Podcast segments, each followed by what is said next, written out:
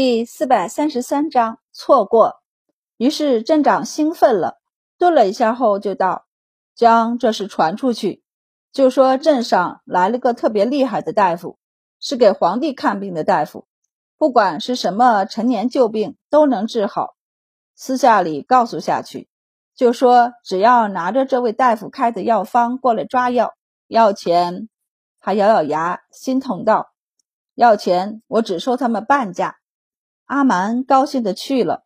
于是满宝总是在要出门的时候碰见有病人上门求诊，连着两天上午看诊，下午才能出去玩的满宝，最后贴出一张告示，表示只喂食之后才看诊。这里天气早上是冷，上午是凉，中午就是暴热。满宝他们全都不乐意中午出门，中午那么热。就坐在屋里喝点茶水，再给人看看病、扎扎针，多好啊！还能收获许多瓜果。满宝他们现在吃瓜吃果，甚至是菜蔬都不需要花钱买了。来看病的人都会拎几个瓜，拿几串果，或是拿上两把菜蔬。满宝他们根本吃不完，可以分给其他五个院子不少，这样其他院子。需要买的菜蔬就少了。李管事负责大家的吃喝，一算账，发现满小姐看病虽没要钱，但还是给他们省了不少钱。他们和小镇上的人相处的越发融洽，连聂参军这个看着凶巴巴的人走出去，都有人主动打招呼，甭管语言是否相通，反正就咧开嘴，动作很大的打招呼。所以，等满宝他们去退房、确定离开的时间时，镇上的居民都很舍不得，连阿乐都舍不得，还和满宝道：“周大人，你们要是继续住下去，房费我再算你们便宜一点。”他道：“二十天你们都住了，再多住十天，住满一个月也没有什么。你们要是住，剩下的房费你们只要给一半就行了。”满宝心动了一下下，然后就坚决的摇头：“不行，那样就真的现在温柔乡里出不来了。现在只有十八天而已，他们已经很喜欢这里，都有点不想启程了，怎能如此荒废时光呢？”于是满宝坚定的请辞，然后用一天的时间收拾行李，准备食水。接下来。他们需要穿过大漠去沙洲，路上还有绿洲，却没有这么大的了。他们只会在那里补充一些食水，因此要准备的东西不少。小镇的居民们见了，便给他们准备了许多瓜果，还教他们这东西能流，不像水会漏，会凭空消失。这个不仅可以解渴，还能让人有力气。满宝他们高兴地收下了，然后本来就不少的行李更多了，箱子上面绑了好几个大筐，上面盖着油布，里面全是居民们送的瓜果和菜蔬，也给他们准备了两筐瓜果和两筐菜蔬的镇长看见，不由抽了抽嘴角，觉得自己送的礼物有些拿不出手，但他还是笑着上前送了出去。满宝和白善。依旧是高高兴兴的接了，镇长就笑道：“周太医，等你们从西域回来，可一定要再来这里。到时候我请你们吃银鱼和石鱼。”满宝算了一下路程，觉得他们回来时要是还走这条路，肯定要在此停留的，于是点头。镇长这才和大禹道：“将周大人他们好好护送到沙洲。”大禹应下，于是全镇的人将他们送到了镇口。大禹骑在马上，忍不住回头看了一眼，咂舌道：“我记得上次全镇的人出来送的是我们吧？那一次还是因为祝类他们那帮人看中我们的小镇，想要杀了我们占小镇。”他身边的兄弟道：“周太医太好了，我婆娘的病治好了，我们商量好了。”等我从沙洲回来就生孩子，他媳妇儿两年前生过一个孩子，只是孩子还没满三个月就夭折了，而他一直恶漏不断，不多，却也再难有孕。这一次却是周满治好了，还留下了药方，他们只要坚持三个月就好了。大禹撇了撇嘴，打马先跑了，道：“等我回来，我也娶一个媳妇儿。”满宝将一个小木盆放在坐榻下固定好，然后放下窗纱。呼出了一口气，道：“不知道其他车上的仙人球好不好？”白善道：“放心吧，他们会好好照顾他们的。”没想到他们这么容易活，这才多久就长起来了。而后一辆车中，白二郎捂着小腿惨叫道：“他扎到我了！”阴货看了一眼，便移开目光，继续透着轻纱看向外面的漫天黄沙。刘焕则是跟着着急忙慌地撸起裤腿来看了一眼，看了半天也没看出伤口，就问：“扎哪儿了？”白二郎顿了顿后道：“虽然没扎出印子，但那是因为我的裤子好。刚才那一刻，我感受到了尖锐，真的。我觉得这东西放在车上太危险了，应该放到行李车上。本来也是要放在行李车上的，不过……”因祸想要在路上看点绿，所以见满宝他们拿了两盆上车，他便也拿了一盆。听见他这样说，因祸只能无奈的道：“我本来是要固定在窗户上的，结果你说你要扒着窗户，我这才放在榻上。谁知道你会把脚伸到下面去？罢了，等中午休息的时候再放出去吧。”白二郎这才满意，但依旧。抨击了一下白善和满宝的审美，这东西到底哪儿好看？为什么他们看得这么津津有味儿？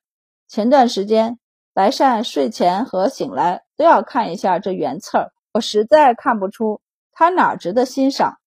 难道是牡丹花不好看吗？刘焕也不能理解，同样想念京城的花花草草，和他道：“不知道明年牡丹花开的时候，我们能不能回到京城？”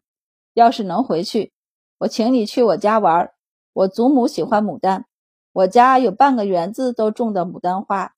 白二郎自得道：“我家虽然没有半个园子的牡丹花，但这世上各种牡丹我都见过了，你没见过的我也都见过了。”刘焕一愣，问道：“连我都不敢说都见过，你在哪儿见的？”满宝有，你看他一路上尽是挖些花花草草。我告诉你，他天生有花草缘，不管什么花，在他手上都能种活。刘焕，我还以为他是在采药，也没错呀。白二郎从善如流，牡丹不也能入药吗？他说的，连我们村子里路边的野草都能入药呢。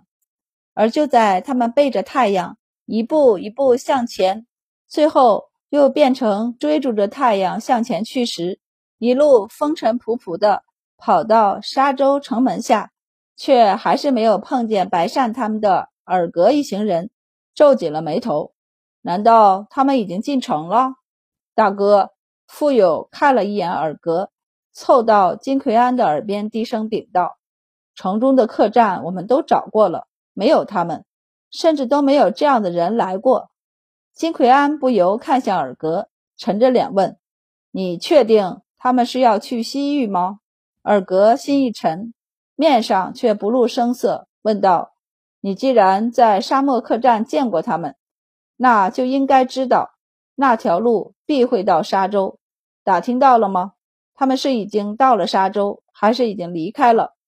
没有。金奎安面色晦暗道：“他们没到沙洲。”尔格愣了一下后道：“不可能，他们要去西域。”必须得出玉门关，除此外，他们无路可走。而且，既然到过沙漠客栈，那肯定会来沙洲。难道他们在路上出事儿了？金奎安也迟疑了一下，然后摇头道：“他们一行人不少，这片沙漠又不是很大，不会迷路，没有风暴。要是出事儿，路上不会有一点痕迹没有。”他顿了顿后道。那条路除了能来沙洲，还能拐去宿州。可他们去宿州干什么？尔格怀疑道：“要是去宿州，另一条路更近吧，没必要过沙漠客栈。还有一个可能，他们还是要来沙州，却先折道回去，从另一条路走了。那条官道要过宿州。尔格便抬眼看向他，眼露疑惑。金奎安却没解释，而是道：“你不是说他们是谨慎的人吗？”尔格便问道：“在沙漠客栈的时候，你威胁他们了？”金奎安冷笑一声，并没有回答，而是垂着眼眸思索了片刻，道：“留下三个人，其他人跟着我从官道上宿州，在路上碰见他们最好。”现在宿州到沙州一带不安定，在路上解决了他们，官衙也不会多想。金奎安很快就拿定了主意，他们本来就比他们落后了好几天，再不抓紧时间，很可能真的会把人跟丢。那可是一车车的金银珠宝，尔格自然是跟他们一起走。临走前，他对留守的富有道。要是在我们还没回来前碰到他们回来，你们先别动手，想办法打探他们的消息。要是可以进到他们的队伍中，金奎安目光幽深的道：“总之，他们身上的金银我们必须拿到。”是。金奎安带着人悄悄离开沙州，换道去宿州，但他认为的悄悄并不是悄悄。他一走。沙州河刺史立即联系了玉门关的蒙将军，表示需要戒备的人又回头跑了。派人去送完信，何刺史才觉得不对，那群人是什么人？怎么又往回跑了？他眉头一皱，问道：“不会是在找什么人吧？”大人可是要派人去宿州说一声。何刺史就叹气：“我们的人现在能到宿州吗？”师爷顿了一下，没说话。何刺史想起现在道路断绝，他就有些咬牙切齿。这些乌七八糟的流言，也不知道是谁传的。你去，再让人出去辟谣。陛下安宁着呢，下周也无恙，中原也安定，让大家都老实着些。是。何刺史一大早就为辟谣而奔波，而满宝他们此时也才起床呢。他从车窗里探出头来，打了一个哈欠，缩回头关上车窗，然后就和周丽如一起互相帮着梳头发，这才跳下车。俩人拿了一个小木盆儿去李管事那里领水洗漱，因为沙漠里水少，洗漱的水只能给够湿帕子的，多余的就没了。灰头土脸的大禹等人坐在一旁看。不太明白的扭过头去，一天不梳洗怎么了？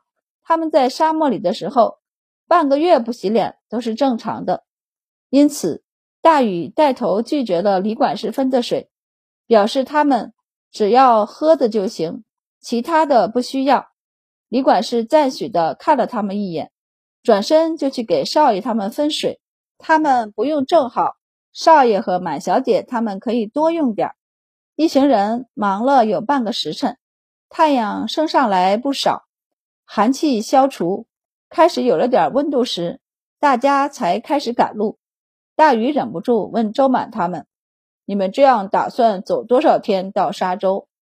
满宝道：“我们算了，十二天到十八天左右可以到。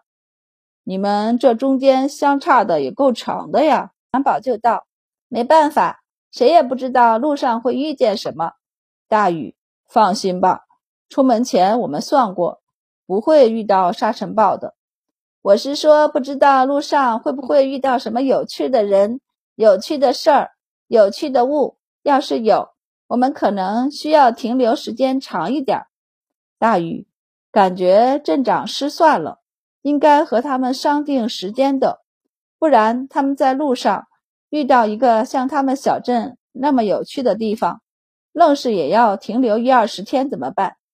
这一百两银子也太难赚了，还得二十个人分，那一个人就是大禹。掰着手指头去算了算，发现没算出来，干脆就不算了，反正应该不多，不然出门的时候，管家肯定会羡慕他们。